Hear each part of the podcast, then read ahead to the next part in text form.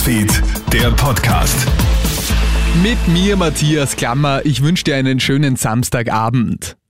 164.000 ukrainische Flüchtlinge sind inzwischen in Österreich angekommen. Laut Innenministerium wollen davon circa 20 Prozent im Land bleiben, aber da wohl mehr verzweifelte Menschen flüchten werden, bereiten sich die heimischen Gemeinden auf einen riesigen Ansturm vor. In Salzburg etwa werden in der Messehalle täglich bis zu 200 Menschen registriert.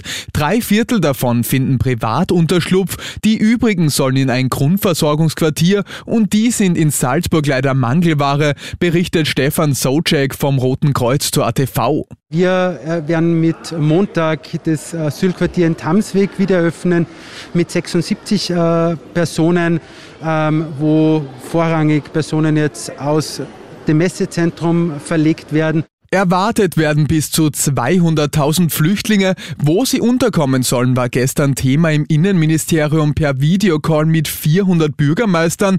Wie die Koordination zwischen den Ländern funktionieren soll, ist derzeit aber noch unklar. In der zentralukrainischen Stadt Saporischja ist angesichts des russischen Angriffskriegs eine eineinhalbtägige Ausgangssperre verhängt worden.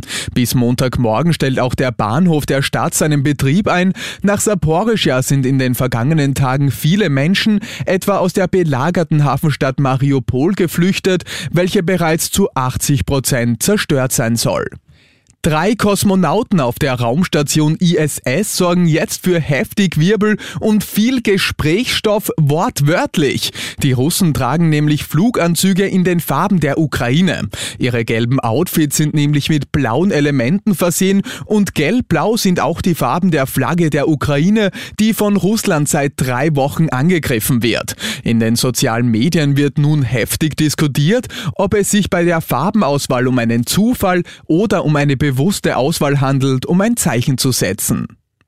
Und das war schon wieder mit den wichtigsten Infos bis jetzt. Den nächsten Podcast und das nächste Update gibt's dann wieder morgen früh. Schönen Abend dir. Krone Hits, Newsfeed, der Podcast.